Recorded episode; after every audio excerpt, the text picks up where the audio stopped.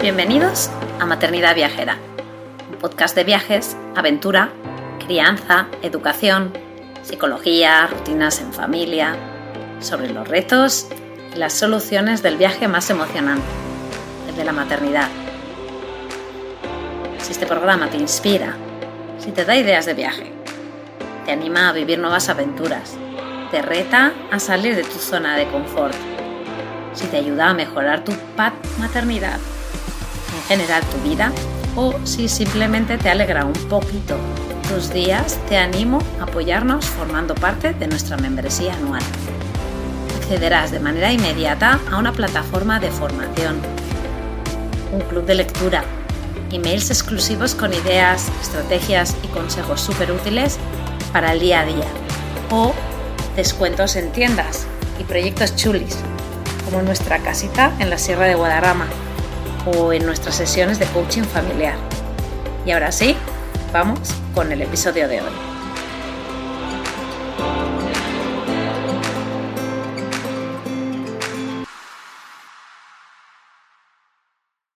Hola, hola, bienvenidos a otro episodio de Maternidad Viajera.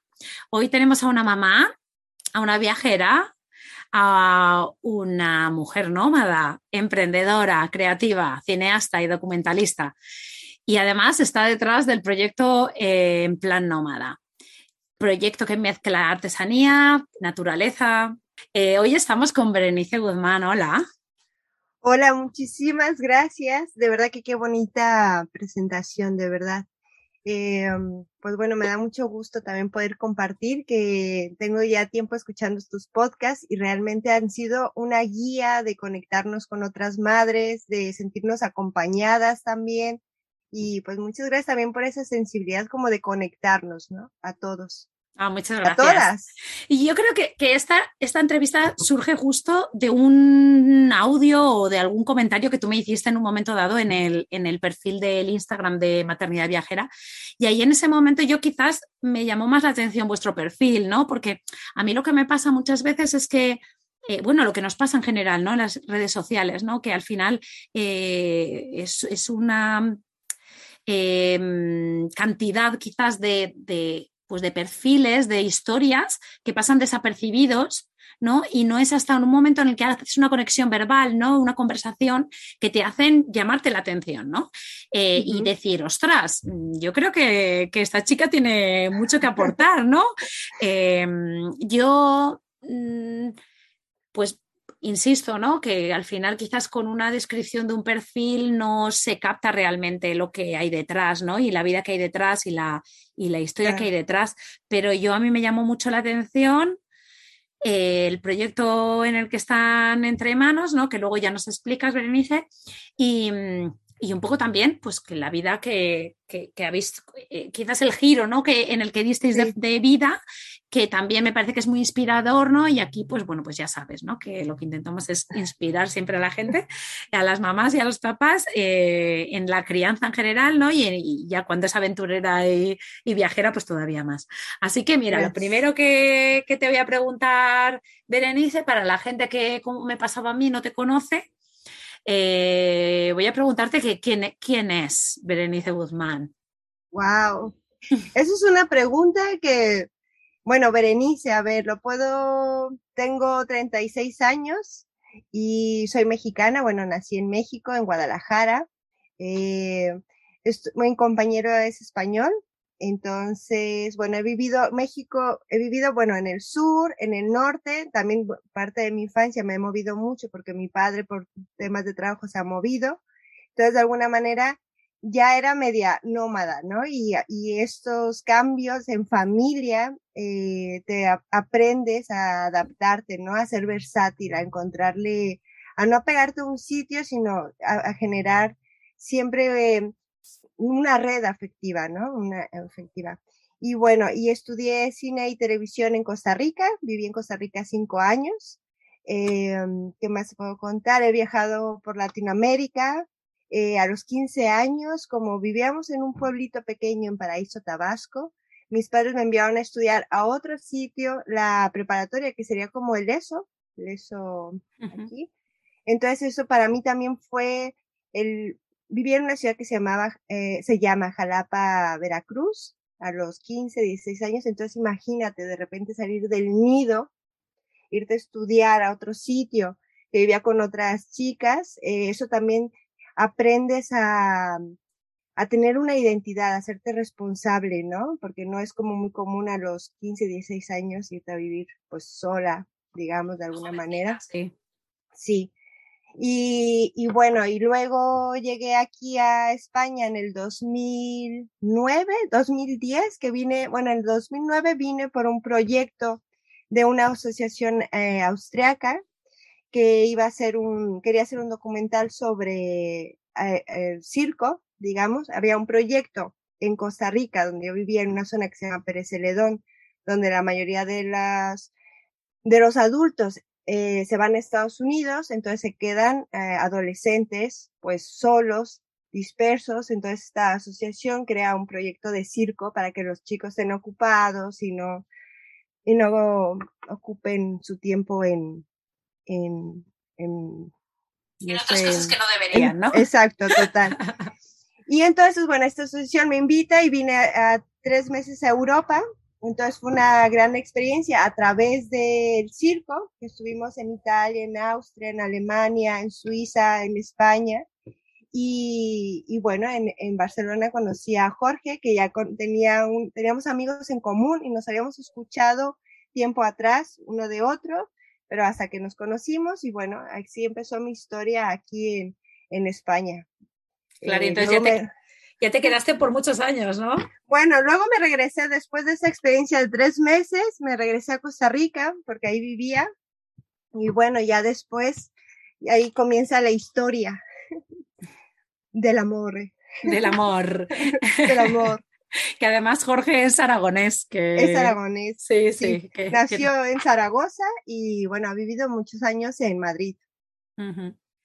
Exacto. Y entonces allí, y, o sea, eh, obviamente, pues, pues empieza la conexión España-México, España-Costa Rica, sí. eh, pero llega un momento que sí que ya das el paso, ¿no? Y, y tienes niños. Bueno, eh, en el 2000, bueno, esto también, ¿no? Es parte de la historia, ¿no? De lo que te va construyendo. En, en el 2009 fue cuando nos conocimos. Yo me regresé a Costa Rica. En el 2010 estaba yo terminando, tenía la presentación de mi tesis.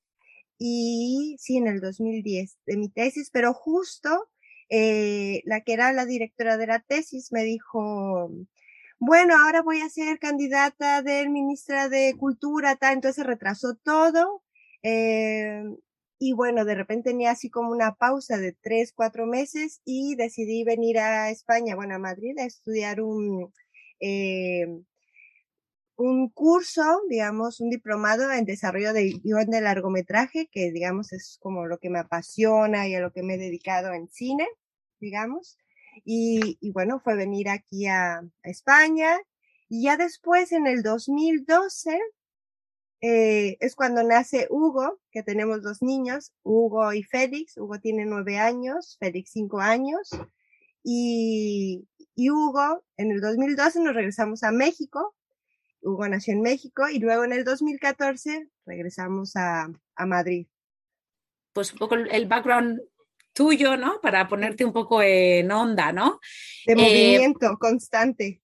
Claro, claro, porque al final lo que siempre al final encuentras que, que, bueno, pues nosotros somos lo que somos por el pasado que tenemos, ¿no? Y, y al final eh, el salir de tu casa para estudiar pues la preparatoria y luego pues ir a, a Costa Rica, ¿no? A, a sí. estudiar algo que te apasionaba y venir aquí, eh, bueno, ir a España eh, y entonces hace pues bueno que, que, tu mente ya tenga una manera de visualizar tu vida, ¿no? Pues un poco diferente, ¿no?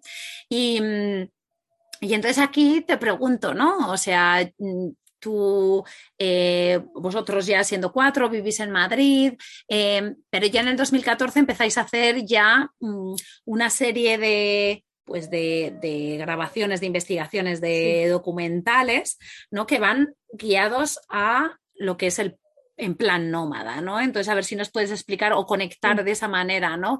Eh, tu pues, afición, mira. tu dedicación con, pues, con, con la artesanía, Mira, en realidad, eh, cuando en Costa Rica, por ejemplo, yo me dedicaba a asistente de dirección, como dirección, guionista, todo en el ambiente del cine y la publicidad. Cuando vine aquí a España, aparte de la adaptación también, pues fue trabajar para agencias de publicidad, que es algo que pues es muy diverso, desde trabajar para una fundación que va a ser un, un festival de publicidad o para un abogado, un trabajo pues dentro de mi rubro que me siento muy agradecida poder cambiar de país y es un oficio que se acopla, ¿no?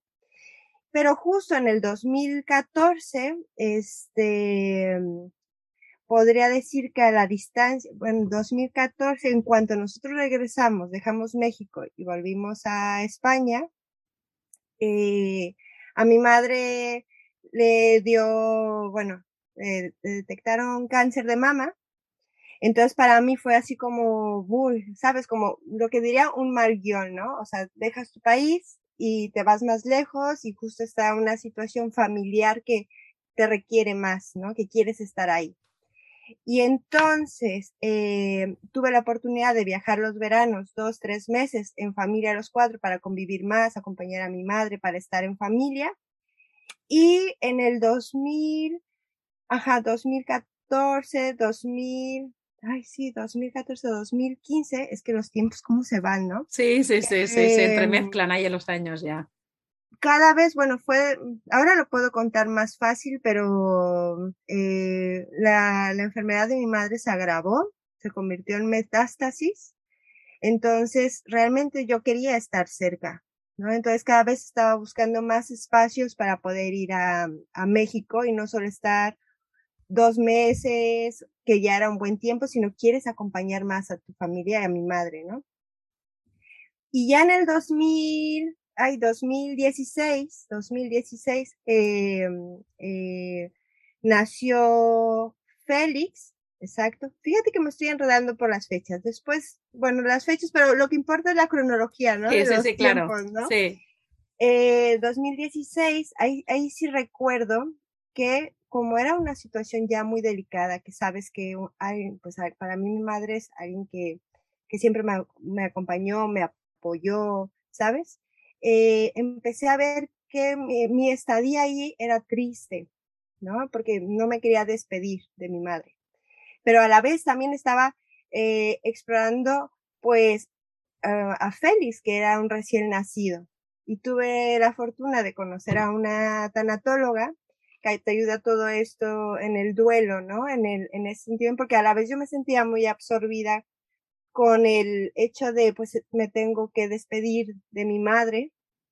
Sabes que ahora lo puedo decir fácil, pero fueron cosas como muy intensas, ¿no? A nivel familiar y a la vez tengo un ser que me exige también, que necesita de mis cuidados. Entonces de repente revives muchas cosas de, de tu niña interior, ¿no? Porque te tienes que despedir de tu madre, te haces como adulta de alguna manera, ¿no?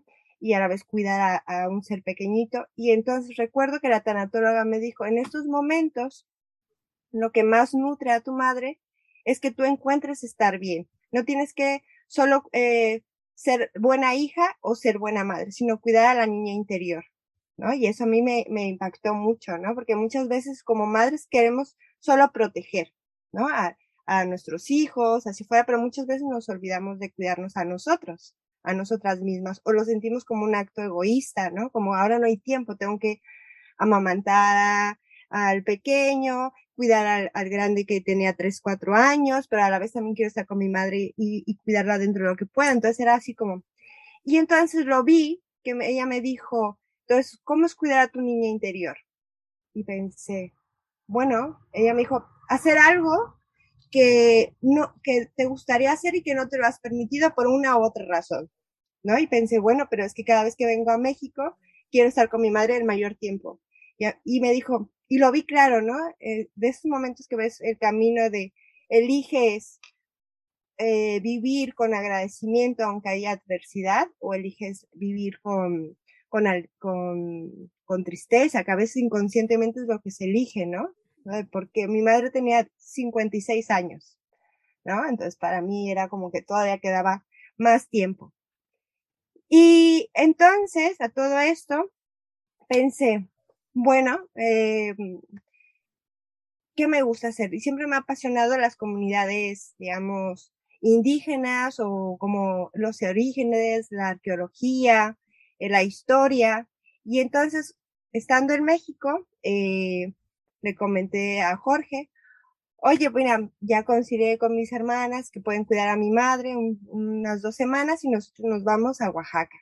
Entonces, a través del hilo conductor, que eran las artesanías, que era también como permitirme sanar esa niña interior para yo poder llegar y estar con mi madre y aportar cosas de alegría, ¿sabes? De, de no de tristeza, porque cuando hay una enfermedad, eh, toda la familia siente como, pues tristeza, entonces hay que aportar ánimo, confianza, ¿sabes? Se dice como muy fácil.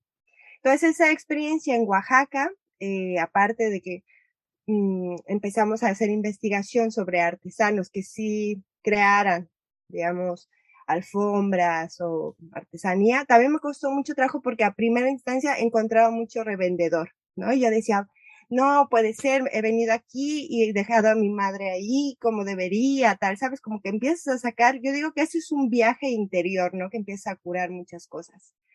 Y maravillosamente conocimos a un señor que nos habló, que se acercó y nos dijo, no, vengan a mi pueblo y desde ahí se creó una amistad linda y, tuve la oportunidad de que no solo eh, de conocer el proceso artesanal, sino conocer otras formas de vida, ¿no? Más auténticas. Esta familia que nos acogió en su casa y que lo estuvimos visitando durante tres años, nos dejaban las llaves de su casa y teníamos que calentar el agua con, con palitos, con cosas tradicionales que son los usos y costumbres. Y ahí veía que los niños también aprendían muchas cosas muy lindas, ¿sabes? Como desde la comida, desde cómo se tiñen las artesanías, otra cosmovisión dentro de mi propio país que yo desconocía.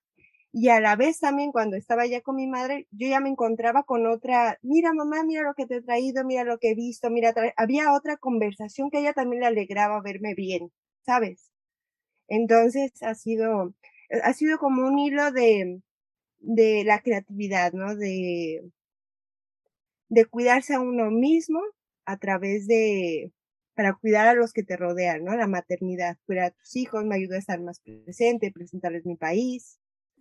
Sí, a ver, está claro que el tema, la, mujer vivimos un poco eh, con eso, ¿no? Con ese sentimiento de culpa de decir, eh, debería de, debería de, y siempre eh, como, como que al final nosotras mismas nos dejamos de lado, ¿no? Cuando tenemos que cumplir cómo, ¿no? Eh, yo agradezco que me expliques el tema de tu madre porque me parece que muchas veces, yo, creo que eh, pasando por mí y otra gente que nos escuche, estoy segura que se sienten identificados, ¿no? Eh, por situaciones que les habrán pasado em, similares, ¿no? De, pena, ¿no? De la, de la, de la familia. pero me, parece especialmente interesante el concepto de hablar como, como de eso que te, de esas situaciones mm, desgraciadas que tienes en la vida que te hacen replantearte todo eh, y que al final sales más fuerte, ¿no? Pese a, pese a, la desgracia que, en la que realmente nosotros tenemos poco que hacer porque no podemos cambiar el futuro, no podemos cambiar lo que está pasando, pero sí que nos podemos cambiar a nosotros y podemos hacer de la vida de esa persona también algo mejor, ¿no? Entonces tú en ese momento dado, tú te descubriste a ti misma fue la oportunidad que te hizo quizás mm, pues, pues despertar esa chispa y conectar lo que tú habías hecho hasta ahora con lo que con la línea interior que tú hablabas, ¿no? Y, al final, pues, pues bueno, pues, pues obvio, obvio que no es algo que tú tengas que celebrar em, eh, por, por, la la situación en sí misma, pero sí que eh, lo de siempre pensar, ¿no? Que de, conectando los puntos y, mirando para atrás, pues todo tiene un porqué en la vida, ¿no? Em, y luego también me ha gustado mucho el, punto este que has dicho también de lo de, ver la, la, vida pues desde un punto más positivo, ¿no? Que al final es lo que ahora se menciona mucho, ¿no? Lo de ver la vida con, desde un una perspectiva de abundancia o desde una perspectiva de escasez, ¿no? Y entonces allí, eh, eh, ahí eso determina mucho la felicidad eh, o la satisfacción con la que vivimos la vida, ¿no? Depende de ese punto de vista. Y que es un compromiso. Oh, sí, sí, sí. El hecho no es estar todo el tiempo feliz. Cuando, ahora a la distancia puedo decir que si a mí me hubiesen puesto un guion, me hubiesen dicho, oye, Berenice, mira que cuando te regreses a España, tu madre va a tener eh, cáncer y vas a, recibir a tu segundo hijo, yo diría, mira, ese guion paso, ¿no? No tengo las capacidades, la verdad. Pero cuando pasas ciertas situaciones y te ves que descubres eh, otros potenciales dentro de ti y que puedes aportar, porque de alguna manera yo concilié, de alguna manera viví el duelo eh, con mi madre, ¿no? Me ayudó a, a Berenice, a partir de ahora es, eh, no voy a estar más en cuerpo, ¿no? Entonces hay que hacerse responsable de lo que tú elijas, cómo eliges vivir. Y eso se dice fácil, entonces, desde ahí hay que cuidarse a uno mismo para poder cuidar a mis hijos, para poder cuidar a mi madre, para poder estar bien. Entonces es un compromiso, una libertad, ¿no? Y lo veo como, y a veces es necesario tener hilos conductores como si quieres danzar, meditación, llorar, lo que seas. Y para mí en ese caso fue, a mí me apetece documentar artesanos. No sé por qué, pero me llena, ¿no? Y a la vez, y si lo podemos hacer en familia, mis hijos van a conectar con esta experiencia de otra manera también y con el duelo de otra manera, no verá, no verme simplemente triste, sino haciendo un duelo. Entonces sí, a la distancia puedo decir que ha sido muy complejo, pero que me ha ayudado a tomar decisiones. Sí, exacto, ¿no? El, tema, lo que decía siempre Steve Jobs, que yo lo tengo siempre muy presente, ¿no? Lo de mirar para atrás y conectar puntos y ver, pues, que, que, que ahora eres lo que hablábamos, ¿no? de que lo que eres ahora y lo que estás haciendo ahora es un producto de lo que pasó, ¿no? ¿No? Que obviamente no, no, no, no, no gusta si te lo dicen con previo, ¿no? Pero a posteriori, pues dices, mira, ya está. ¿O no te ha pasado que en ocasiones conoces a personas que a lo mejor les sucedió hace 30 mm, años, 20 años una desgracia y todo el tiempo justifican que viven de mal humor por esa desgracia. A mí me había llamado la atención esa, esos perfiles. Yo decía, pero ¿cómo no ven que el sol sale, sabes? O no sé. Y de repente, en situaciones tan adversas, es como, a ver, Berenice, tú que decías esto, ahora aplícate. Entonces, viendo dos decisiones, ¿dónde decides crear, no?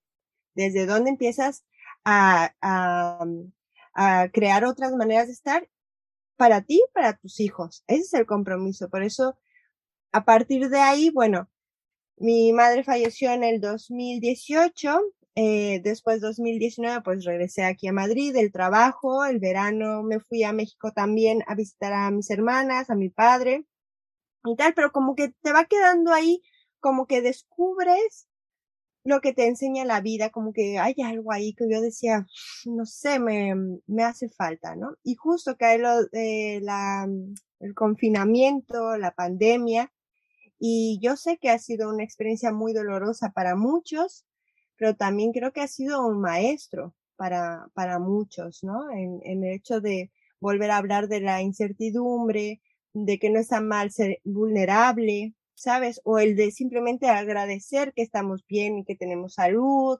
o el decir al otro que lo quiere, ¿sabes? Creo que eso nos enseñó. Y en, durante el confinamiento que estábamos viviendo en Madrid, eh, fueron creo que como 60 días que estuvimos en confinamiento, pues Jorge, que es profesor, dando las clases ahí en línea, yo editando vídeos, pero a la vez también con Hugo, que estaba escolarizado en, pues, colegio público y con Félix en primero de infantil, que también estaba escolarizado. Fue una locura, la verdad, porque en sí era mm, tener que estar cuatro horas en clase con los dos niños, pero a la vez trabajando y Jorge también trabajando y, y, mm, y te hace ponerte en, en pues, no, aprender a, a, valorar, ¿no? Los vínculos que teníamos, que como todo el tiempo estábamos trabajando, a lo mejor mi hijo no estaba, yo no, había observado ciertas necesidades de Hugo que necesitaba para aprender. Y solo a través del confinamiento dije, wow, la verdad es que le están exigiendo muchísimo en el colegio. Ahora entiendo por qué está frustrado. ¿Sabes? Porque antes era, iba a buscarlo al colegio, cuando el trabajo, íbamos un poquito al parque, después extraescolares, llegábamos, ducha, no sé qué, cena y a dormir. Entonces no había tiempo de diálogo.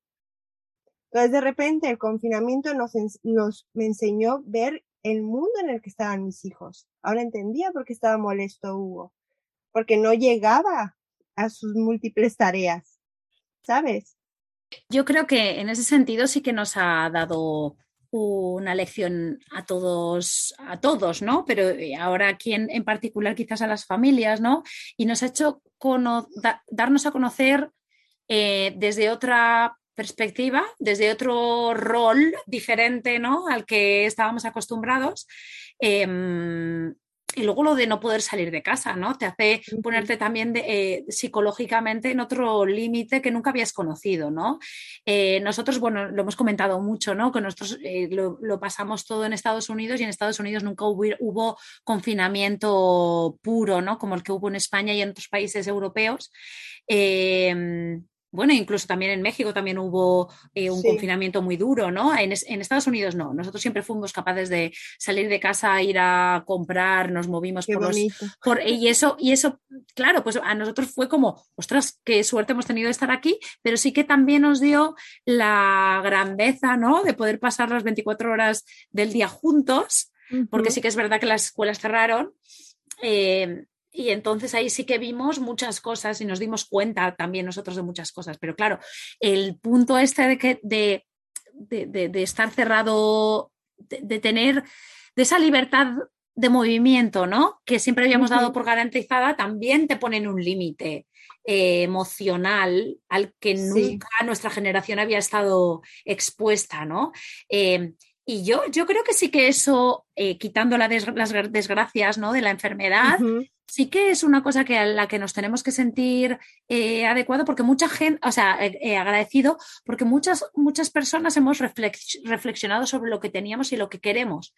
Y allí nos hace igual que la desgracia de tu mamá, ¿no? Eh, te hizo también hacer un poco ahí un, punto de, inflexión. preguntarte, ¿no? efectivamente. Y a vosotros pues os hizo cambiar, ¿no? Y ahí surgió porque lo de en plan nómada realmente es en plan nómada, Berenice. O sea, nómada, nómada. O sea, una, familia de cuatro que siempre habíais estado viviendo, por mucho que hubierais movido, porque vosotros os movíais mucho, ¿no? Con, esto de lo que nos decíais, ¿no? También Jorge siendo profesor, pues también tener las vacaciones y poder extender, eh, quizás no los 15 días de vacaciones, sino moveros a, eh, también, también ser agradecido, ¿no? Que tú eras mexicana, vivíais en, en en España, pero siempre con la idea, ¿no? Del movimiento este de... Eh, y, eh, siempre habíamos tenido como el sueño, ¿no? Siempre cuando Jorge y yo nos conocimos, pues nos hicimos un viaje de novios a, bueno, de novios a Turquía, nos fuimos a Ámsterdam, luego a Costa Rica, luego, bueno, hemos viajado mucho y Jorge estuvo viajando antes de conocernos solo dos años por Latinoamérica, o sea que siempre tenemos ahí el chip del viaje, ¿no? Y digamos, cuando yo vivía en Costa Rica, también tuve dos, tres ocasiones que me fui de Costa Rica a México en autobús sola, con experiencias increíbles, ¿no? Entonces te queda ahí esas ganas de compartir esas vivencias con tus hijos. Pero al final, por una u otra razón, está ahí la chispita que te dice, bueno, aunque me mueva, pues siempre con el trabajo estable o siempre alquilo la casa o, y durante la pandemia, justo antes de la pandemia, eh, como nuestros caseros llevábamos cinco años en esa casa, estaban pasando, es que para todos fue un, un aprendizaje, nuestros caseros estaban en un proceso de separación, entonces querían vender la casa. Y la verdad que nuestros caseros eran maravillosos y nos habían hecho una buena oferta de la casa. Y no estábamos pensando, realmente ya habíamos ido al banco y tal.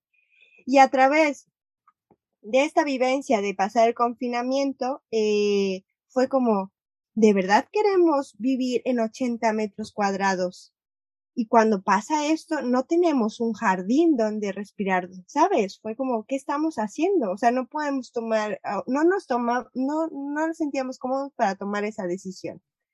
Y justo, pues, como se terminaba lo de alquiler y nosotros decidimos no comprar la casa, eh, los caseros nos pidieron que si podían mostrar la casa, como en junio, todavía no había terminado la pandemia, que queríamos que viniera gente a ver, entonces fue como muy agresivo. Nosotros decimos, mira, nos vamos a la casa que hay en el pueblo, de la familia de Jorge, que es en Nuevalo, cerca del monasterio de Piedra, un chalet muy lindo, rodeado de naturaleza. Y ahí decidimos qué hacemos, si nos regresamos a Madrid o, o, vivimos a las afueras y pues Jorge de alguna manera pues estaba trabajando online, dando las clases online. O sea que todo fue de una manera hasta eso suave con ciertos anhelos que uno tenía, ¿no? Como se fue dando de una manera, pues sí teníamos sustito, pero fue agradable. Entonces cuando nos fuimos en junio, que supuestamente no podía salir, que tenías que llevar mm, documentos que te justificaba, tal, al final salíamos y veías que no había policía, que ya era primavera, que las flores, era como wow. Y bueno, nos fuimos a vivir ahí a, a a Tranquera, que es un pueblecito, digamos, una urbanización, que el pueblo más cercano está a tres kilómetros, que los vecinos son algunos, bueno, hubo más vecinitos por, el tema de la pandemia que huyó al campo, y para nosotros después fue una maravilla estar ahí en la naturaleza.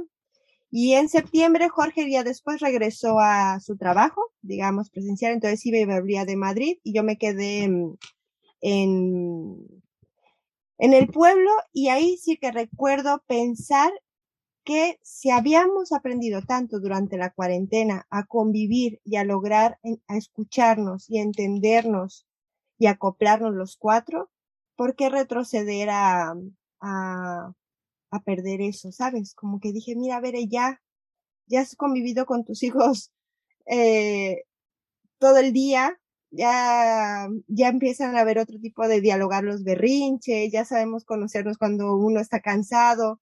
Entonces era como, ¿por qué volver otra vez al colegio y con las mascarillas? Sí tenía sustito, pero de repente dije, mira, vamos a explorar otra manera, ¿no? De, de, de educación. Exacto. Y allí, o sea, es como un boom, ¿no? Porque obviamente el tema de, la educación en España en concreto, ¿no? Claro, yo, yo voy a poner un poco de background. En, el, en Estados Unidos, aquí eh, hay muchísima gente, yo tengo amigos eh, homeschoolers y el tema de homeschooling se ve una, como una cosa normal, ¿no? Eh, como otra elección, ¿no? Eh, obviamente la mayoría está, de la mayoría de los niños escolarizados físicamente, pero hay un porcentaje muy alto, ¿no? Eh, en España este tema está un poco, pues, em, eh, como tabú. Está, está, a ver, es que está a nivel legal, está en un, es como un poco ahí, ¿no? Es como raro, ¿no? A ver, en, justo cuando hacíamos esta transición de cambiarnos al pueblo, eh, sí lo teníamos claro y porque vi muchas cosas que Hugo realmente más que aportarle y eran una situación excepcional por lo de la pandemia entiendo que los profesores estuvieran superados. Eh, decidí, mira, de esas veces esa voz que tienes de, de certeza de aunque la cabeza te dé ruidito, uy, qué susto, sacarlo del colegio y voy a poder compaginar el trabajo y los estudios, tal, pero tú dices, mira, me comprometo con esta nueva forma de estar. Entonces, la única manera que encontré eh, viable fue el CIDEAD. Entonces, el CIDEAD, em, eh, recuerdo que pedimos en abril como la matrícula, después tienes que pasar como un tema de inspección en el que tienes que mandar unos documentos, entonces nosotros comentamos que teníamos como proyecto en plan nómada, pero eh, en sí lo que comentamos fue documentar que nuestro trabajo es producción audiovisual. En abril, ahora sí, sacamos la matrícula en abril, eh, porque era la manera, había que justificarlo, porque de hecho de Félix, estando en primero de infantil, me llamaron del colegio para que yo justificara porque lo había sacado del colegio y no lo estaba asistiendo en, en septiembre. ¿No? Y con Hugo, pues bueno, empezamos los trámites, eh, desarrollamos el proyecto y en sí comentamos que al ser una productora audiovisual, eh, por motivos de viaje, que estaríamos seis en México, y bueno, lo justificamos. Lo curioso fue que fue tanto trámite, tanto trámite, y por una razón llamaba si no estaba inspección, estaban de vacaciones, habían cambiado del inspector, tal, que empezamos en noviembre, la escuela en el CIDEAD. Que durante este tiempo, sí tuve un poquito ahí el vértigo como de, wow, o sea, estaba en un entorno nuevo, o sea, no estaba en Madrid con los amigos, aunque sé que lo de la pandemia hizo la distancia, todo, pero sí estaba, digamos que abría la puerta y naturaleza. Y afortunadamente vino de vecina una, bueno, ahora es mi amiga Beatriz, que tiene 68 años, que había sido profesora, funcionaria en Zaragoza y luego se dedicó sus últimos años a ser profesora en el Hospital de Oncología Infantil. Una mujer maravillosa y logopeda, ¿no? Que luego ya eh, sigue preparándose. De esos regalos que te da la vida cuando te animas a salir, ¿no? Porque quién diría que en una urbanización de verano pequeñita, donde no hay nadie, de repente viene y tu vecina es una logopeda que te dice, no te preocupes, mira, vamos a hacer pautas para que a través del juego con los niños eh, puedan aprender, no te agobies, porque quieras o no, yo venía todavía con el chip de horario de 9 a 12, no sé, vamos a hacer esto, matemáticas, y veía que no funcionaba porque yo también estaba aprendiendo. Y de repente aparecen personas que te van guiando. Entonces para mí fue un regalo. Y ya en noviembre comenzamos el CIDEAD que a la vez íbamos a la par preparando el proyecto de Emplear Nómada, que era eh, buscar la autocaravana. Eh, Jorge seguía uh, viajando a Madrid, venía los fines de semana, o sea que fue, yo creo que cuando vas a, tomar, en mi caso, a tomar decisiones o proyectos, para mí ha funcionado que no me veía subiéndome a la autocaravana aprendiendo el tema del homeschool o el, estar 24 horas, sino primero mi atención es ver cómo me siento, cómo se sienten mis hijos, que no me distraiga el movimiento, sino mi atención es aquí y ahora, ¿no? Entonces por ahí ha sido lo del homeschool y llevamos, pues estamos en el 2022, oh, ¿verdad? Sí, ya está 2022. ya hace dos años ya que empezamos con el tema de la pandemia. Sí. Dos, entonces, Terminó Hugo tercero de primaria en el CIDEA y ahora está cursando el cuarto. La verdad es que sí veo mucha diferencia entre Hugo, que está todavía, que tiene que cumplir exámenes, actividades obligatorias una vez al mes, que a veces pienso que es tanto conocimiento que les dan, o sea, a veces nos viene bien como guía, ¿no? Como guía para ver cosas y aplicarlas al día a día, pero a veces lo veo como tanta información que no alcanza a asimilarlo y me da pena, la verdad. Veo que es como hay que llenar informes aquí y tun, tun, tun, tun, y no, no le veo mucho caso. Y por otro lado, Félix el pequeñito, que de alguna manera solo tuvo como experiencia primero de infantil, o sea que casi no se acuerda, está más interesado en aprender, en mamá, ¿cómo se dice esto? O de repente en la arena, mira, esto tiene forma de A, o esto es una E. Dices, te vuelves a desmitificar esa idea de que los niños no aprenden solos. Claro que aprenden, hasta te enseñan y te hacen tantas preguntas que tienes que informar, porque hay veces que me preguntan, oye mamá, ¿de dónde? Mira, un día, ahí en, en el pueblo, que no es pueblo, o sea, no había nadie, un día nos tocaron la puerta a las 7 de la mañana. Yo dije, oh no, servicios sociales. porque es el miedo, ¿no? Que también, no, pero bueno, eso es otra anécdota que, eh, bueno, pero bueno, nos tocaron la puerta y eran unos geólogos que estaban perdidos. Entonces era como, ay, perdona, mira que, que queríamos ver si la profesora, si podíamos venir más tarde y tomar agua de aquí y tal, y, nosotros, ay, sí, encantados, ¿no? Y, y vienen y siquiera se comen un bocadillo. Entonces de repente los acompañamos, los niños, y con los geólogos. Iban con su pico, su sombrero, todo, y de repente empezamos a descubrir un entorno en el que estábamos a diario, como que había cuarzo, como que esta tierra era antes de un océano, ¿sabes? Y los niños estaban tan contentos que después nuestro juego era de ser, jugar a ser geólogos. Y todos los niños me preguntaban cosas que pues algo me tenía que informar. A través de eso yo dije, mira, ya tenemos la clase con unos geólogos que nos enseñan a, a apreciar el, en el entorno que estamos, que había asentamientos de un castillo de hace 800 del siglo, no sé, ¿sabes? Y antes no lo había visto.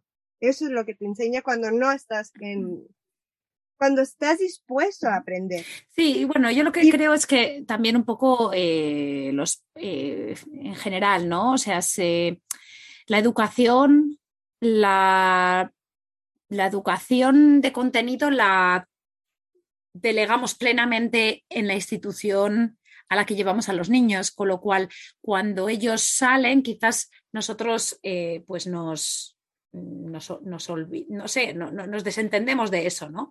Cuando estamos sí. abiertos, ¿no? A que el niño eh, quizás está en nuestra responsabilidad también, te empiezas a fijarte en los detalles de cómo los niños realmente tienen ganas de aprender de cosas. Em, lo que pasa que, bueno, pues dada la situación de la, de la ley educativa, pues eh, tiene que ser en un momento dado, en un momento dado y una cosa en concreto que han decidido un agente, ¿no? Entonces, asumimos quizás tanto que esa ley educativa se tiene que cumplir que nos olvidamos de, de dónde está el raciocinio, el raciocinio de eso, ¿no? El por qué, ¿no? El por qué mi hijo tiene que aprender sobre, eh, vamos a ver, los ríos de España cuando en este momento estoy en un lugar en concreto que pueda aprender geología, eh, eh, que igual eso es un contenido de dos cursos más adelante, pero ahora con respecto a, lo, asimila. mucho mejor porque es un aprendizaje significativo, ¿no? Entonces, pues bueno, pues simplemente eh, el, que esto nos da em, quizás el punto ese para reflexionar sobre realmente qué es la educación, ¿no? Y qué es el, el aprendizaje de contenido. Y, luego yo, por ejemplo, doy mi perspectiva en este punto con que nosotros los niños los tenemos escolarizados, pues ya este es el cuarto año en Estados Unidos, ¿no? Obvio que cada estado, cada escuela, cada profesor que te toca, obviamente es, diferente, ¿no? Pero aquí en Estados Unidos, con respecto a, los estándares de educación, son mucho más prácticos. Entonces aquí la memorización prácticamente en primaria no existe, ¿no? No, no, no te demandan, ¿no?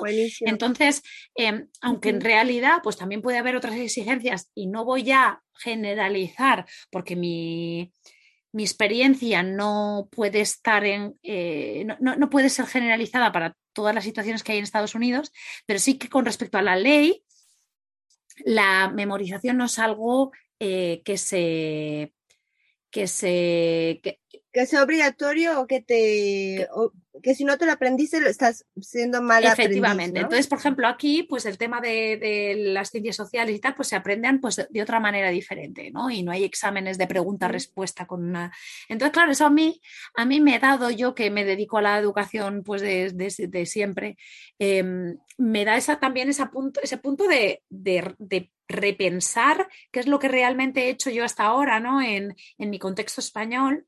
Em, y, qué pasa? ¿Que es mejor lo uno que lo otro? Ah, pues entonces esto me quiere decir que no todos los, los niños del mundo están aprendiendo de la misma manera, ¿no? Entonces te da que pensar, pues igual que lo que estaba haciendo hasta ahora o que mis hijos están haciendo hasta ahora, pues igual no es algo lo que yo creo especialmente, ¿no? Entonces, pues bueno, eh, te hace realmente el ver situaciones y el verte en situaciones diferentes. Em, el ver que no hay una única realidad y ver que igual a tu hijo no, les, no le está funcionando lo que hasta ahora estabas haciendo, ¿no? Por ejemplo, bueno, Hugo, eh, al ser el más pequeño, nació el 27 de diciembre, entonces sí que se veía una diferencia en el aprendizaje, ¿no? Mm, respecto a sus compañeros. Entonces, al ser que el sistema te obliga que tienes que eh, saberte las tablas de multiplicación, o, de alguna manera siempre Hugo iba detrás. Entonces, eso le va generando eh, desinterés. Es como al final no llego porque mm, la profesora dice que me tengo que saber la tabla de multiplicar, aunque no la entienda ya, que a la vez entiendo que los profesores tienen que rendir eh, índices a otra, pues a sus directores o, y no pueden, o sea, a la vez el, el, sistema se vuelve tan de protocolo y de documentos que no importa si el niño realmente aprende. Y en realidad yo lo vi, por ejemplo, con Hugo. Después, a través de mi amiga Beatriz, que es logopeda, que le hizo un tipo de, mm, ¿cómo se dice? De, de prueba para ver cómo leía. Uh, eh, dijo, mira, lo que tiene es un nivel muy básico, muy, no es preocupante de dislexia. Entonces lo que pasa es la B con la D, entonces hay que hacer juegos y tal, cosa que no me habían dicho en el colegio, o que yo no había preguntado tampoco, ¿sabes? Porque yo también estaba en una dinámica y entonces ahora entendía por qué a Hugo de alguna manera le costaba leer. Entonces había que conseguir eh, juegos o libros adaptados para despertar su interés. Y desafortunadamente muchos padres o muchos profesores no tienen la sensibilidad de comunicar eso a los padres para que los padres también puedan involucrarse en la educación. Porque entonces, ¿qué pasa? Que el niño le agarra manía al, estudio y todo el tiempo se va a, sentir fracasado en un sistema escolar en el que solo tienes que eh, cumplir con estándares. ¿Sabes? Y es muy desafortunado porque yo creo que todos quieren aprender. Y, y eso fue lo que yo lo veo ahora en diferencia de, Hugo, que está en el sistema escolar, con Félix. Y de alguna manera podría decir que ahora con esto, ventajas del CIDEAT, es que, por ejemplo, nosotros tenemos que cumplir eh, con cinco, seis exámenes al mes o actividades obligatorias como los llaman. Y entonces él también se organiza porque sabemos que vamos a ir a, a, un encuentro de más familias viajeras o vamos a ir a la playa. Entonces digo, oye Hugo, mira, tal día en el calendario tenemos que hacer esta entrega. Entonces, ¿cómo ves? ¿Qué tal si nos liberamos una semana y no hacemos nada de escritorio, sabes?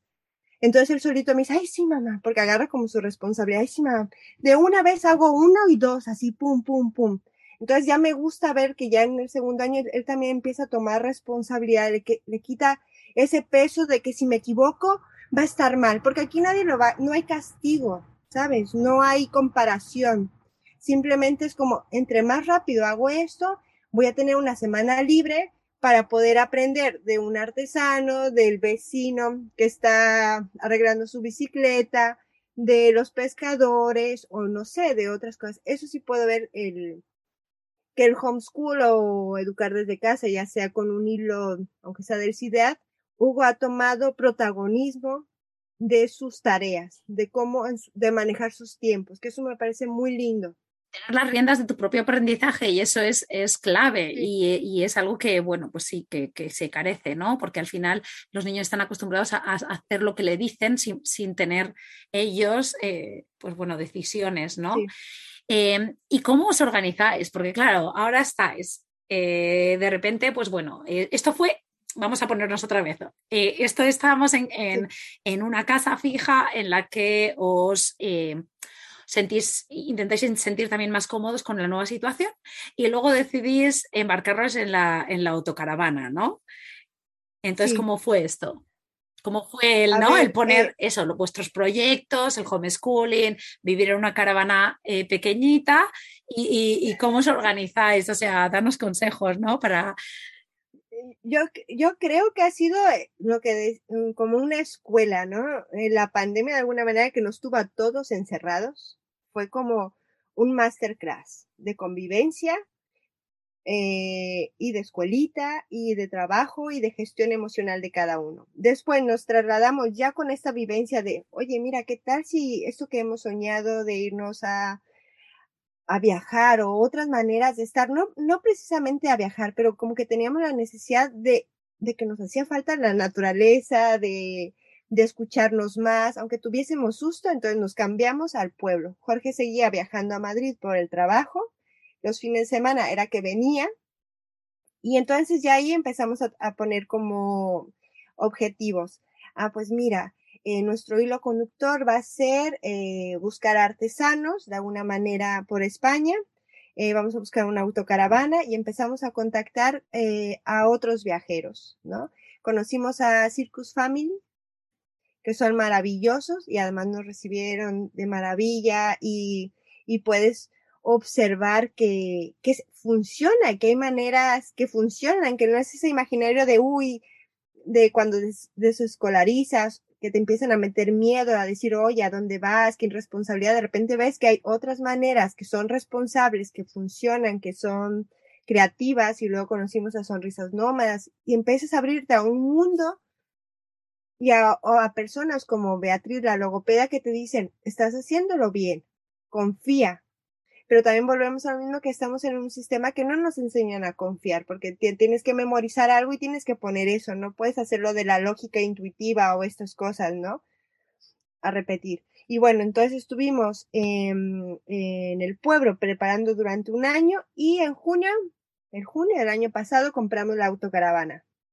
Entonces, ahí justo empezamos con el, otra etapa de, de, wow, de verdad, vamos a vivir en una autocaravana y además clásica, porque es del 87, que nos vamos a poner un letrero atrás que dicen a los abuelos se les respeta, porque vamos como a 80 kilómetros por hora ahí, ¿no? Y, y bueno, la convivencia, te puedo decir que es verdad que hay momentos que son intensos, pero también eran intensos en un piso y en un chalet o en donde quieras que sea, aunque estés en un parque de diversiones también será intenso, ¿sabes? Porque hay momentos que uno está más cansado o uno está más estimulado y quiere ir a la playa ya y, el, y además son hermanos y además parte del juego es pelearse, la verdad. Entonces son los momentos que... Que por... Pero ¿cómo se organiza eso? O sea, ya has hablado un poco de, de lo de la organización de, a nivel homeschooling, ¿no? Y que pues esa es la ventaja, ¿no? Organizarse a nivel temporal, ¿no? Pero vosotros con vuestro trabajo, con vuestros proyectos, o sea, tenéis un horario que quizás decís, pues nosotros nos ponemos por la noche o, o como ahora, ¿no? Que Jorge está con los niños y ahora tú estás haciendo la entrevista. Eh, ¿Tenéis alguna estrategia así que os funcione especialmente? Generalmente, a ver, lo maravilloso de esto es decir que cuando hemos partido del viaje, yo creo que porque el ser humano, por sentido de sobrevivencia, nos gusta eh, trazar planes, ¿no? Entonces te haces un, un cronograma y dices, voy a hacer esto, y así lo mismo como el viaje, de alguna manera, era, eh, va, nuestro hilo conductor van a ser los artesanos. Y la escuelita vamos a tener estas rutinas. Las rutinas eran muy fáciles de llevarla en casa. Y ahora, por ejemplo, lo que estamos descubriendo que nos funciona es tener los objetivos claros, ¿no? De que sabemos que ahora, por ejemplo, les comunicamos a los niños, esta semana vamos a estar en sitios porque nos ha salido un proyecto interesante. Entonces, esta semana sabemos que, por ejemplo, Jorge tiene que ir a Barcelona a ver unos temas de impresión. Entonces, él se va y yo tengo las mañanas tranquila, como que preveemos un poco. Pero si de repente, como ahora que ha pasado algo maravilloso, que justo un vecino me dijo, un vecino de autocaravanas, que el miércoles viene una amiga que es homeschooler porque hay un encuentro el jueves, entonces ya eso nos cambia el plan y claro que no voy a decir, no, no, no, tengo que estudiar, sino al contrario, nos vamos a poner en contacto con estas familias y nos vamos al, encuentro de homeschoolers. Entonces ya, ya no tengo tanto susto de no llevar las rutinas, sino más bien de estar atenta al presente, porque si no me agobiaría más. Como que eso sí lo veía que al principio me estaba agobiando por querer llevar el imaginario de las rutinas de son las nueve, desayuno, vestirse, escuelita. Y hay veces que despiertas en, en la playa y el sol está buenísimo, entonces hay que salir a bañarse y no importa después de comer, descansas y hacemos los deberes. Eso es cómo nos gestionamos un poquito. O cuando yo tengo que editar los vídeos, que me lleva bastante tiempo, lo mismo hago. Eh, Jorge se encarga un momento con Félix y a Hugo pues lo dejas con la hoja y cualquier pregunta viene. O sea que vamos acoplándonos. La verdad es lo que nomás nos funciona. Mm, para no tener esa excesiva expectativa de lo que debería ser, sino cómo estamos, cómo nos sentimos y cómo y qué vamos a hacer. ¿Cómo lo vamos? No, es como aprovechar al 100% realmente esa libertad, ¿no? Queda sustito, ¿eh? Queda, queda sustito porque a mí me encanta verme ahora en, en, este, en esta flexibilidad, ¿no? Esta atención, porque si antes yo era mucho de horarios y de rutinas y desaprender eso no es tan fácil, pero a la vez lo que se genera es una confianza en la familia, que Hugo ya sabe lo que, por ejemplo, tenemos que presentar seis exámenes, seis, actividades para el CIDEAD, me dice, ay mamá, no me apetece, yo digo, a mí tampoco, porque está buenísimo el paisaje, ¿verdad? Entonces mejor mañana nos levantamos temprano y lo hacemos rapidísimo porque yo tengo que editar. ¿Sabes? Eso ya lo agradezco y no fue precisamente en el viaje donde lo descubrimos, sino fue aprendiendo a estar los cuatro en, sin esa eh, exigencia exterior, del mundo exterior. Eso es lo descubrir, como que de repente a mí me dio vértigo porque estaba acostumbrada a que tenía que ir a la oficina, tenía que ir a grabar, tenía que ir por los hijos todo el tiempo. La exigencia era de afuera. Y de repente ver que naturalmente nosotros necesitamos nuestros propios ritmos y que eres responsable de lo que quieres hacer y cómo lo quieres hacer y funciona, es como un gran descubrimiento, la verdad, en familia y como individuo. Está súper bien. Luego, ahora me gustaría, así que hemos hecho ya, ¿no? Al día de hoy, ¿no? Y, y nos has contado cómo os organizáis y tal. A mí me apetece que expliques un poco también en plan nómada, ¿no? O sea, el proyecto en concreto, que aunque así que lo has nombrado un poquito, pero yo estuve viendo los vídeos y la verdad que me encantaron, ¿no? O sea, yo, yo el primero que vi fue, yo creo que de los últimos, no lo sé, estoy segura, pero el de Eugenio, sí, yo creo que sí, de los últimos que sacaste en el momento que yo empecé a verlo, de Eugenio Monesma, que, encima es aragonés, es de, de Huesca, ¿verdad? Sí, como yo. Sí, maravilloso. Y a mí me dio como rabia porque yo nunca había escuchado hablar de él y yo pues he vivido ahí 18 años, ¿no? Y bueno, es verdad, hasta los 18 años, no son 18 años realmente de, adulta, ¿no? Pero que yo en mi casa nunca se ha nombrado, ¿no? Y, yo vi, y son documentales que son cortitos, y me pareció que dije, ostras, qué guay, ¿no? Y, la, y el punto de vista del, que tú propones el vídeo, ¿no? Eh, y luego empecé ya a ver todos los que tenías y me encantaron todos. Entonces, no sé si nos quieres explicar un poquito, eh, pues también, porque yo animo a la gente a que los vea. Eh, de, cuál es tu, tu, tu por qué, ¿no? Ah, bueno, en sí, en plan nómada, Jorge, eh, pues siempre teníamos como esta espinita de, mira, cuando éramos novios, éramos jóvenes, habíamos visto también un minutero, una cámara minutera en, en la Plaza Mayor. Y yo le dije, conté a Jorge, ¿te imaginas? Soñamos. ¿Qué tal si un día hacemos una cámara eh, minutera y nos vamos a recorrer todo el Mediterráneo? Pero son cosas que se te quedan ahí porque al final pues tienes el trabajo y tienes ciertos sustitos mentales, entonces este no es el momento y tal. Entonces, cuando decidimos pasarnos a Tranquera para ver cómo funcionaba lo del homeschool o, y lo de la autocaravana, tal, los amigos nos preguntaban que cuál era nuestro plan. Entonces jugando era un poco, estamos en plan nómada entre Madrid y también fui a México. Entonces estamos en plan nómada. Y entonces de ahí Jorge y yo nos preguntamos qué es realmente lo que nos motiva. Por ejemplo, a él está, le, encanta la fotografía, le encanta la fotografía analógica y entonces con un lente de 1927 se hizo una cámara. Entonces ahora está haciendo retratos también en donde vamos. O sea que también este viaje lo que nos está permitiendo es volver a aprender o recuperar eso que nos daba mm, pasión, pero que de alguna manera siempre lo dejas porque eh, estás consumido en lo que, lo que te dicen que tienes que hacer, ¿sabes? Y a mí siempre me ha gustado y admiro em, las personas que pues son artesanos, artistas o que tienen una, porque pienso, ¿dónde encuentran esa fortaleza para crear su propio mundo cuando estamos en un mundo de prisas, ¿no? Entonces, por ejemplo, entrevistar a un alfarero, eh, a un documentalista etnográfico, como te dice Eugenio Monesma, que hacer cine en el 78 no era, era como la gran aventura o era ser como un gran rebelde, yo admiro, entonces aprendo mucho. Entonces, nuestra, nuestro hilo conductor es aprender de los artesanos o de otras personas o otros viajeros para poder compartir a las personas, así como nosotros estamos aprendiendo que el ser auténtico, claro que da nervios y, es un riesgo, pero es algo que te enriquece, ¿no? Y, y bueno, esos son nuestros hilos conductores, que es eh, los artesanos, la creatividad, la fotografía analógica y por supuesto eh, aprovechar de donde estamos.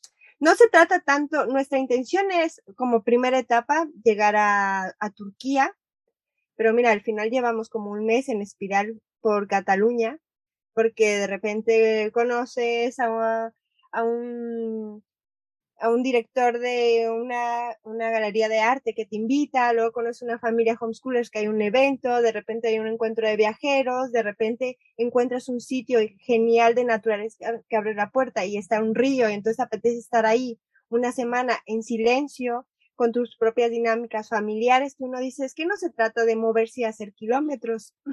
por ejemplo, el año pasado estuvimos por los Perineos y sí tuvimos algunas, como todavía estábamos conociendo a la güera, que es la autocaravana, eh, hacía ruiditos, entonces estuvimos como un mes por Ainsa, eh, Broto, pueblos muy lindos. Y me acuerdo que Félix me decía, mamá, ¿te has dado cuenta que en todo el mundo están las banderas de España? Y yo pensaba, le dije, no, hijo, todavía no salimos ni de la comarca, ¿sabes? No salimos ni todavía de la, de la comunidad de Aragón. Y él decía, en todo el mundo está la bandera de España, ¿no? Y yo decía, es que se vuelve tan intenso cuando viajas despacio porque conoces, mira, lo, el mayor regalo, estando que recién hemos sacado el proyecto de la minutera a la calle, ¿no? Porque de alguna manera hay que desaprender cosas, ¿no? Como que te dan nervios de cómo es posible cuando hemos trabajado para otros con nómina y de repente no vaya a ser que me va a decir la policía, no sé, esas cosas, ¿no? Que te dan como miedito. Entonces sacamos la cámara en sitios y la gente le, les devuelves como un asombro, eh, interés, hemos conocido gente muy linda, luego conocimos una pareja maravillosa eh, ella es francesa y su marido es mexicano, es cónsul de México en París. Bueno, una dinámica tan preciosa que nos sentíamos como en familia. Entonces luego nos invitaron a su casa a comer, después otro día vinieron aquí a la casa rodante y nos dijeron, vengan a casa a lavar. Entonces de repente vuelves a ver que no es todo lo que te habían dicho de que salir a conocer el mundo o, o, fuera de tu zona de confort ibas a encontrar peligros, al contrario, estamos encontrando gente maravillosa que te abre las puertas, que quiere aprender, que te comparte su vida, que te comparte sus oficios, su forma de ver el mundo, que uno dice, ¿por qué no me lo había permitido antes? Sí, arrepentirse, ¿no? De haber dicho, ostras, ¿y por qué no lo he hecho antes? Sí, yo creo que es lo que lo de estar atento que hablábamos antes, ¿no? De para aprender y tal, también estar atento a las oportunidades que te da la vida y a la gente que estás conociendo, ¿no? Quizás el, estar tan metido dentro de nuestras rutinas nos impiden eh, eh, aprovecharnos de todo lo que nos vamos encontrando, incluyendo en ese punto, obviamente, las personas, ¿no? Eh, que, que, les damos otra importancia y otro tiempo diferente, ¿no? Encuentras a alguien con el que conectas y puedes darle tiempo, ¿no? Cuanto en otra situación no le podrías dar ningún minuto, ¿no? Claro, que uno está abierto. Efectivamente, está abierto a, todo lo que te puede surgir. Eh, luego te voy a preguntar, porque el, tema de la minutera sí que lo he visto ya y tenéis también un perfil en Instagram, ¿no? Em, que está súper chuli. Eh, y entonces ahí voy a conectarlo un poco con, con lo de eh, económicamente, cómo, cómo se sustenta ¿no? el proyecto, eh, el proyecto vuestro de vida, me refiero. Eh, obviamente, esto que me estás comentando, pero no sé si te apetece pues comentar un poquito, ¿no? Para, que, para que la gente también se haga un poco la idea. Bueno, también parte de este año que estábamos en la preparación, ahí justo va a pasar el tren, creo que se va a escuchar, ¿no? Justo que estábamos em, este año de preparación con el, con el homeschool o homeschooling en casa. También aprovechamos, bueno, sobre todo Jorge mantuvo el trabajo con su nómina para ahorrar todo lo posible, ¿no?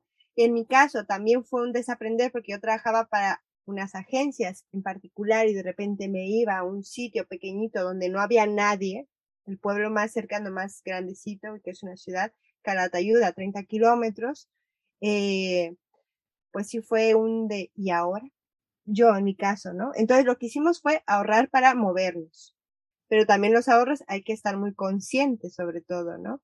Entonces a la vez estamos echando a andar, por ejemplo, la minutera, que la verdad, eh, aparte de que genera un asombro y que es eh, algo que Jorge ha creado con, pues, digamos, la minutera y que le apasiona, pues eso también nos permite tener un ingreso, conocer a gente, empaparnos del lugar, no estar aislados solo en la autocaravana, por ejemplo, por ese lado.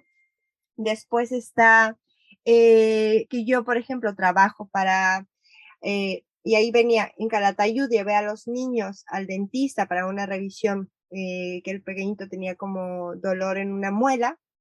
Y bueno, hubo buena onda con la doctora y de repente de ahí empezó a salirme trabajo de producción audiovisual. Entonces le hice tres videos corporativos, eh, y es lo mismo, para mí fue un asombro salirme de mi zona de confort, que era Madrid, donde conocía todos mis contactos, y ver que en otros sitios puedo adaptar también mis servicios y aparte hacer buenas amistades también, es increíble. Entonces en sí nosotros tenemos unos ahorros, seguimos con lo de la fotografía, con el video corporativo y a la vez lanzando lo del proyecto de investigación de, ay, se me había olvidado, una cosa maravillosa cuando empecé con el proyecto de,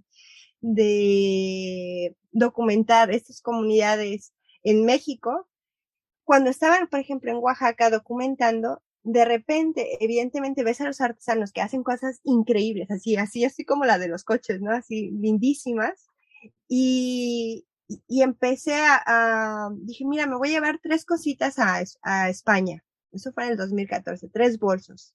Entonces ahí la Embajada de México, el Consulado de México hacía eventos. Empecé a las artesanías, empecé a mostrar los videos y las fotos. Y las personas, por un lado, decían, ay, yo quiero una alfombra. Entonces empezaron a pedir eh, productos. Empecé a traer productos directamente de artesanos. Y eso fue maravilloso porque ya sería otro tema también, o no sé si otro tema, que eh, el trabajar con los artesanos y encontrar un punto sustentable a través de comprarle al artesano directamente, poderlo traer aquí, contar quién lo compró, quién lo hizo, cómo lo hizo, respetar la autoría, eh, me hacía sentir congruente y también sustentable el proyecto de investigación. Y a partir de eso, por eso a veces digo que dan nervios salirse de la zona, pero por ejemplo, a través de eso luego me contactaron fundaciones de investigación de artesanos que me pedían hacer videos para artesanos aquí en España. ¿No? A través de uno, algo que era mi pasión o algo que me generaba eh, tranquilidad para el duelo de mi madre, también abrió una posibilidad económica que yo desconocía. De hecho, compartiendo con un familiar conocido aquí en España, cuando vio que me empezaron a pedir de Valencia como 100 capazos de palma, que, que el artesano se lo pagábamos con adelanto y lo importábamos, que era lindísimo, ¿no? Poder contribuir a, y poder traer su artesanía aquí, me decía, pero si tú no eres comerciante, tú eres productora audiovisual. Y para mí fue como, eh, como que me estaba diciendo que, ¿por qué iba a ser comerciante si yo estaba, sabes, como que de repente vi que no puedes, o eres una cosa, pero no puedes ser otra cosa. Y yo pensaba, pero si estoy descubriendo, si yo soy productora audiovisual y ahora no soy comerciante, pero estoy aprendiendo, eh, también soy mamá, también soy amiga, como que de repente también, por eso digo que no es solo el viaje el que te revela, sino el permitirte explorar que también te sanan. En este caso yo tenía que sanar el duelo con mi madre, entonces decidí hacer algo que me gustaba y de ahí empecé a encontrar una sostenibilidad económica también a través de algo que me gustaba de una manera honesta, ¿no? Y ahora mismo estamos en una situación así, en el que tenemos algo de ahorros, entonces a la vez también con nuestro trabajo de siempre, que es la producción audiovisual, fotografía y vídeos para, en este caso, una clínica de odontología, se dice, o ahora que acabamos de conocer una galería de arte que quiere que hagamos una, una, pues una sesión de fotografías o estamos haciendo otro tipo de sesiones de fotografías familiares, o sea, como que te vas adaptando también tu trabajo, tu oficio a donde estás. Entonces ahí estamos. La explicación es, fantástica en el sentido de, lo de la adaptación, ¿no? Quizás eh, lo que hemos estado eh, hablando durante toda la entrevista, ¿no? De, lo de estar atento, lo de estar eh, abierto, ¿no? A las cosas que te pueden surgir y esto también eh, se, engloba también la parte económica, ¿no? El decir, pues yo tengo unas habilidades y esas habilidades yo las puedo utilizar para lo que se me presente en el camino, ¿no? Y, este tema que has dicho de lo de, no, tú no eres comerciante, tú eres tal, es que lo de encasillar, y yo no sé, ¿quién te lo dijo? ¿Una persona que era española o una persona mexicana? española. Es que ahí estamos un poco también, un poco en el, en el, en el encasillamiento de tu profesión, ¿no? Y entonces es como, ¿qué eres? Vamos a ver, yo soy una mujer, yo me llamo Berenice y yo hago muchas cosas en la vida, pero yo soy una mujer, o sea, yo soy un ser humano, pero yo no soy una mm, eh, documentalista y ahí me voy ya hasta que me Mm, ya está, no. O sea, tú eres una persona y estamos, estamos acostumbrados a definir una persona por la profesión que tiene, ¿no? Y que esa profesión sea encima permanente, ¿no? Y que encima esa profesión sea la única. Y entonces es como, eh, no, vamos a ver, yo me dedico a, me gusta mucho más, yo me dedico ahora, me, ahora mismo a pues ser a comercio con, con, entre México y España, eh, creo documentales, pero yo no soy el ser, me parece que lo, vinculamos demasiado a la profesión y a mí no me gusta mucho, ¿no? Y cada vez me gusta menos. yo creo que, que de alguna manera, a ver, hubo un tiempo en el que es una respuesta rápida. Rápida, efectivamente, sí, sí, sí. Eres, ¿no? Sí, sí, sí. Pero de alguna manera creo que hasta ha vuelto que alguien se encorsete. Efectivamente. tengo a unas personas que en algún momento eh, fueron, estudiaron economía, hicieron un doctorado en San Diego, todo exitoso, pero el día de hoy están en paro porque en sí se han creído, lo respeto, cada quien tiene sus procesos, ¿no? Y no es fácil salir de ciertas creencias limitantes porque te las crees. Pero como creen que tienen que encontrar eh, un trabajo de economista porque es lo que han vendido y han terminado creyéndose, cuando a lo mejor su pasión es ser, eh, trabajar la madera y la iría de maravilla aplicando sus conocimientos de economista. ¿Sabes? Es como no tener susto. Yo empecé esto de hacer pues cápsulas de artesanos porque era mi, apasiona, mi pasión y era un momento de sanación, pero ¿quién diría que a través de esto pues iba a vender artesanías, iba a pagarles a los artesanos, ¿sabes? Entonces se volvía algo congruente, de un comercio de, de mm, preservar los oficios, la creatividad y la autenticidad de las personas. Y a la vez, a través de eso, cuando me preguntaba a alguien, oye, ¿quién te hizo las fotos? ¿Y quién te hizo el vídeo? decía, nosotros, entonces de verdad, ah, oye, mira que hazme un presupuesto, tal. Entonces conocía a unas fundaciones maravillosas de Venezuela y de Miami que me encargaron hacer unos videos preciosos aquí en Segovia de artesanos y que uno decía, ¿y eso cómo se lo cuento a alguien que nunca ha salido de su, sabes, cómo le cuento que no estuve enviando currículum para que me contrataran como productora audiovisual, sino el movimiento por una búsqueda personal? Para mí eso ha sido un asombro, ¿no? El que he encontrado también trabajo haciendo cosas que me gustan en acción. Entiendo que da susto, a mí me dio susto dejar Madrid, las agencias que conozco, irme a un, a un sitio que no hay tanto comercio como Madrid, pero si estás abierto, de repente surge, surge la posibilidad de hacer una buena amistad también con una doctora maravillosa que quiere un canal de YouTube, que quiere unos videos, que quiere una sesión de foto, o hasta el panadero, fue increíble, el panadero de un pueblito. Jorge llevaba una camiseta que dice Kodak, eh, que esa me, la dieron cuando revelé una película de cine en Miami, increíble experiencia. Eh, preguntó el panadero, buena onda, oye, pero no te había visto aquí a ti, o no sé qué, ¿qué te dedicas? Y Jorge, ah, soy fotógrafo, me das un paquete de magdalenas, magdalenas y ya tal. Y en otro momento regresó, porque los domingos en un pueblito súper lindo, por el Monte de Piedra, oye, mira que mi, mi, mujer y yo tenemos muchas ganas de una sesión de fotos y tal. Y Jorge, pues dijo, ah, vale, pues mira, ahora solo vengo los fines de semana porque estoy en Madrid y trabajo, voy y vuelvo. Al final, el señor un día nos dijo, nos dio una barra de pan gigante y dijo, oye, mira, ¿qué tal vamos a comer? Y entonces ya cerramos el trato de una sesión de fotografía. Y Jorge, yo, le decía Jorge, ¿por qué no ofrecemos sesión de fotografías? Al final, también se hizo muy buena onda con el panadero, eh, Jorge le hizo la sesión de fotografía. Entonces son cosas que hasta que, literal, hasta que no te lanzas, no empiezas a ver las posibilidades. Porque claro, nosotros estábamos en que Jorge conservaba su nómina, pero a la vez ya estábamos preparándonos mentalmente a que vamos a partir eh, de viaje, entonces hay que abrirse otras posibilidades. Entonces ya escuchamos al panadero que nos decía, haznos una sesión. Y aparte nos hicimos amigos del panadero. Y así, pero entiendo que hasta que no sales, no te, no, no lo, no confías hasta que lo vives, ¿no? Sí, qué bonita la historia esta del panadero, ¿no? Porque al final es, Muy esto es la, oferta-demanda de toda la vida, ¿no? Y sí. y, y, sí, y al final uno tiene unas, unas habilidades y jolines, ¿cómo no? No, no, es, es, es y, que a mí me da como de repente uno, a ver, viene uno de imaginario de que a, mí me cuesta un poco esto de, ya es momento de estar como vendiéndote, ¿no? Eh, pero de alguna manera lo veo tan honesto como el panadero que tiene un oficio maravilloso y nosotros tenemos un oficio que de alguna manera también ayuda a lo, es honesto, entonces empiezas a compartir tu oficio. Por ejemplo, con la mm, dentista, que hoy día es ya, puedes decir, mi amiga maravillosa, ella me dijo, oye, mira, que quiero los videos así, la referencia, tal, y, bueno, eh, te das cuenta que la persona también se siente cómoda contigo, que le puedes ayudarse a sentir cómoda, a expresar su misión, su objetivo, su propósito de empresa y tú dices, qué lindo, mi trabajo vale y creo y puedo ofrecer algo honesto. Entonces empiezas a explorar muchas formas de, de la economía, ¿no? Economía, yo diría, evidentemente tenemos un poquito de vértigo, ¿no? Da un poco de vértigo siempre.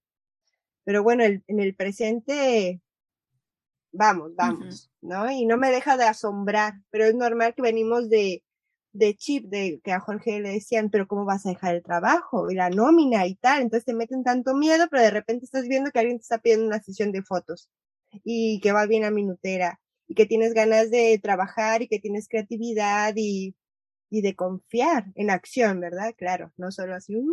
Ostras, esto ahora mismo me has dicho, eh, me ha conectado con, con una parte, eh, pero que lo vi hace ya días, del documental de Eugenio Monesma que decía, es que yo la gente me pregunta, ¿pero cuándo te vas a jubilar? Y, y, y él decía, ¿pero cómo me, Es que yo no, me, no pienso que me vaya a jubilar en el sentido de dejar de hacer lo que me gusta.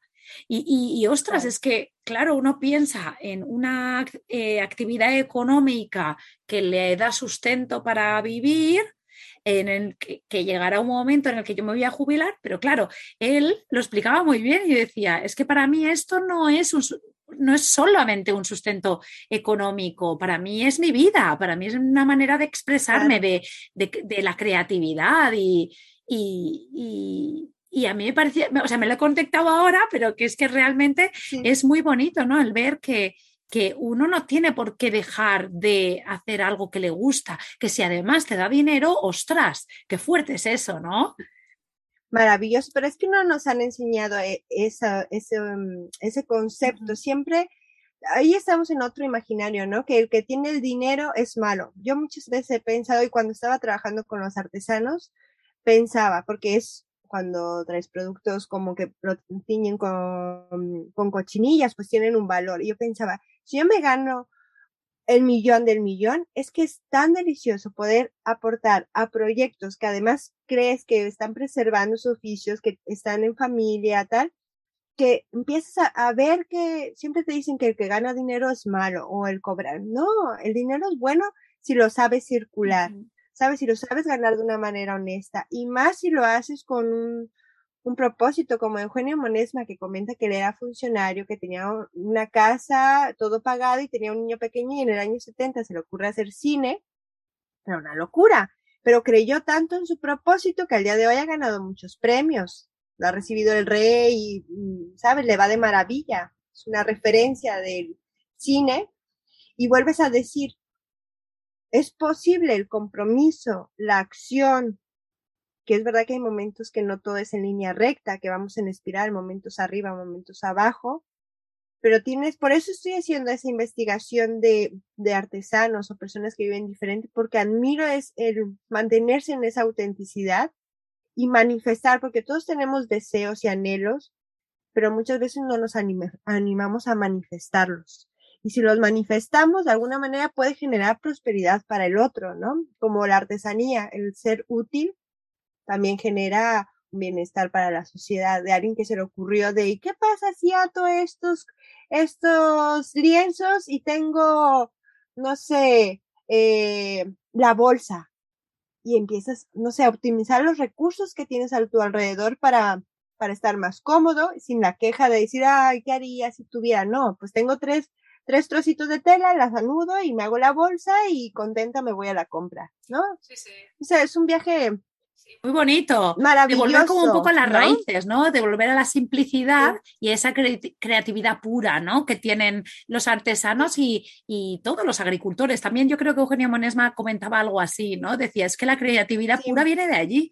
De decir, tengo cuatro cosas y con esas cuatro cosas estoy creando, estoy haciendo una comida deliciosa con cuatro cosas que tengo, ¿no? el, el, en vez de tener lo que hablábamos de la, del pensamiento limitante, el pensamiento de la abundancia y de la creatividad y de qué puedo hacer yo con esto, ¿no? Claro, eh, claro. Y eso, es, muy guay. Y, justo ahí, por ejemplo, yo creo que tiene que ver con lo de homeschool, con lo de emprender, como tú estás con maternidad viajera y con objetivo libre, tantos proyectos es como el dejar de esperar la circunstancia idónea para hacer lo que tú quieres. Evidentemente te da susto, pero ver qué opciones tengo. Entonces ahí Zule, todos, todos tenemos esa capacidad creativa, como lo dice Eugenio Monesma, y lo creo, ¿no? Como eh, de elegir. Tú dices, ah, bueno, pues ahora tengo dos niños, tengo ese trabajo, ¿cómo hago que esta circunstancia se acople a lo que yo quiero hacer? A lo mejor a paso lentito, pero no posponerlo.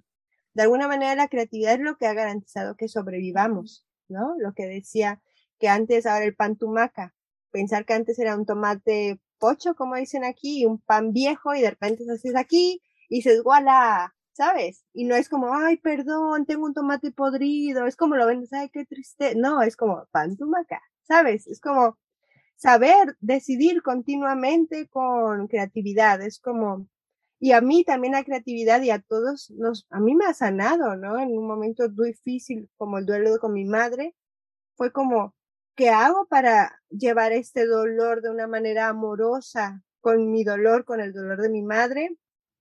y que sea nutritivo para los demás, ¿no? Pues me apasionan las artesanías, no sé por qué, pero de ese hilo me agarro. Y mira tú, a través de eso, mis hijos también me están enseñando muchas cosas a través de la creatividad es maravilloso este viaje. Sí, sí, sí. y, no es necesario este, viajar. Este, episodio, este episodio es maravilloso. sí, lo de ver la vida de otra manera, de verla, de descubrir, de la aventura, de, ir, de ir moviéndote, no necesariamente a la otra punta del mundo, que lo decimos mil veces aquí. Eh, ir, el, el, movimiento da, da esa, e, esa, esa que se estimule todavía más también esa creatividad, ¿no? Eh, y, en mayores y en niños, ¿no? Y, bueno, yo, creo que, jo, yo creo que, mira, está, ha ido la entrevista quizás un poco diferente a lo que yo me lo imaginaba, eh, pero, pero me ha gustado mucho, me ha gustado mucho y, yo creo que, pues, lo primero, con esta entrevista te hemos conocido, ¿no? Porque yo creo que Ay, muchas sí, gracias. Sí, porque, porque yo creo que vuelvo un poco a, cuando hemos empezado, ¿no? A lo de que cuando em, simplemente ves a, una, a un perfil, ya sea de YouTube o de Instagram o de cualquier red social, eh, es muy limitante, ¿no? Eso es muy limitante.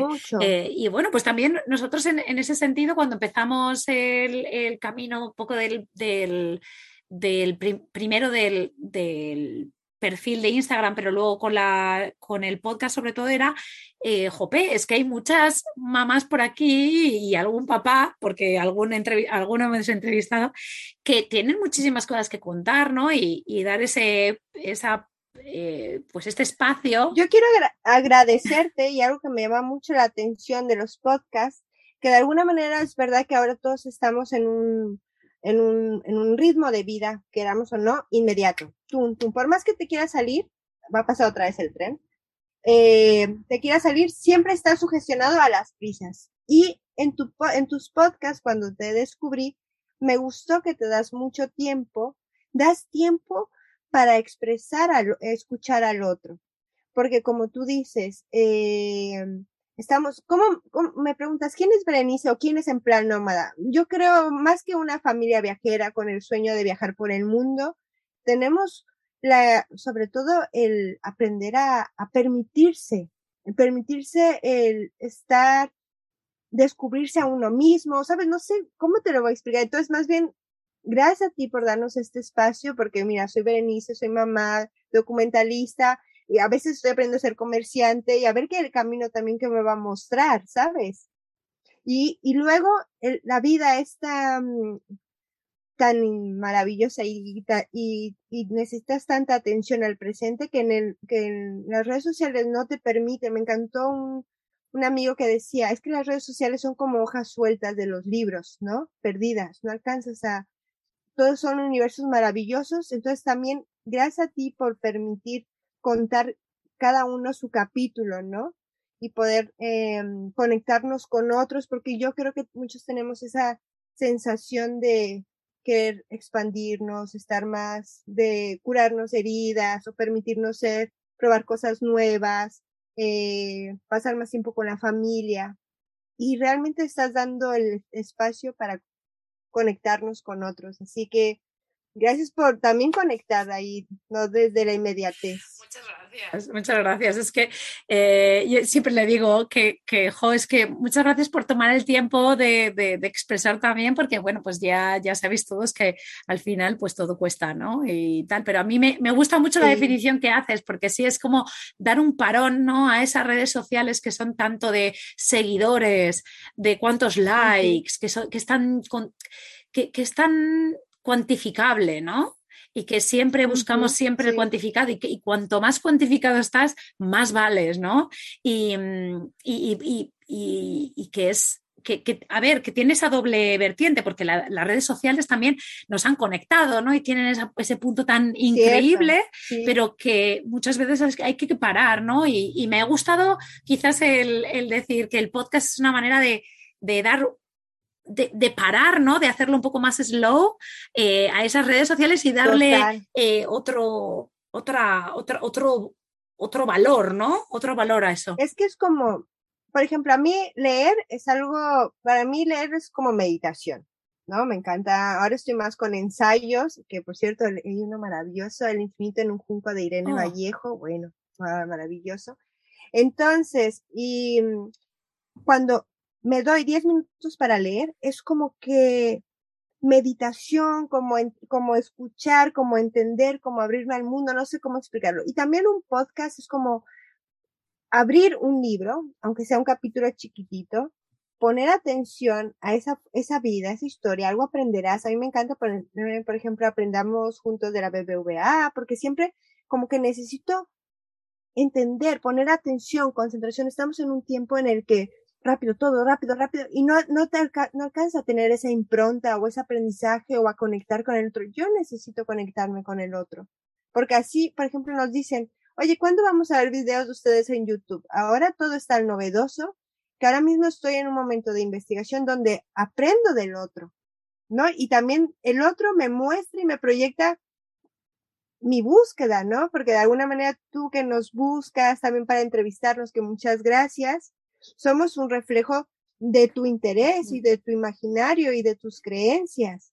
Entonces, a las personas que yo también voy conociendo en el camino, o sea, un viajero, un artesano, yo qué sé, también lleva mi impronta. Entonces, muchas gracias por dedicarnos también ese tiempo, ¿no? Que, que nos hace falta saber escuchar al otro sin de rápido, dime, defínete en, cinco, en dos segundos, ¿no?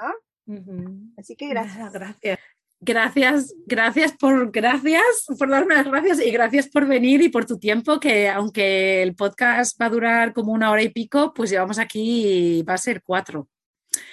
Ojito, eh, ojito. Bueno, nos vemos y vete a saber porque yo a mí me queda con algunas ganas de hablar de otras cosas para la temporada 3. ¿Vale, Berenice? Genial, muchísimas gracias y un fuerte abrazo.